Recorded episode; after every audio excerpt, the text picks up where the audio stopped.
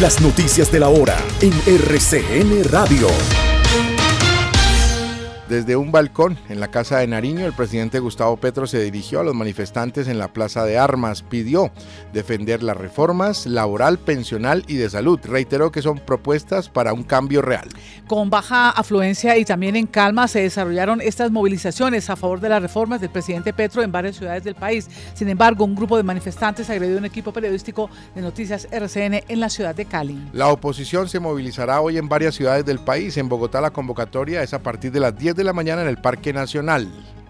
Eh, ASEMI, el gremio de las EPS, dice que el gobierno mintió y que la reforma sí eliminará gradualmente a las EPS. El ministro de Educación Alejandro Gaviria le dijo al periódico El Tiempo que sus opiniones no fueron tenidas en cuenta de manera suficiente en la reforma a la salud, pero que igualmente no va a renunciar.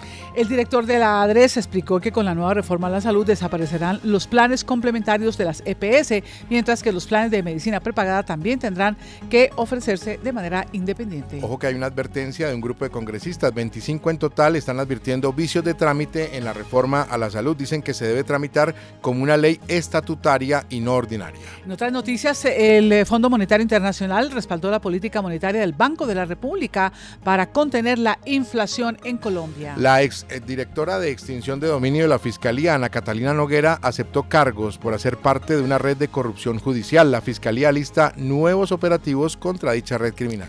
A las 7 y 30 de esta mañana se reunirán las directivas del Partido Conservador para definir la salida de Carlos Andrés Trujillo. Efraín Cepeda sería el nuevo presidente de esta colectividad. Ya está listo el proyecto de ley de sometimiento a la justicia para los miembros de bandas criminales. El texto va a ser revisado por el Consejo de Política Criminal y el presidente Gustavo Petro antes de su radicación en el Congreso. Según el DANE, la producción de la industria manufacturera creció en diciembre.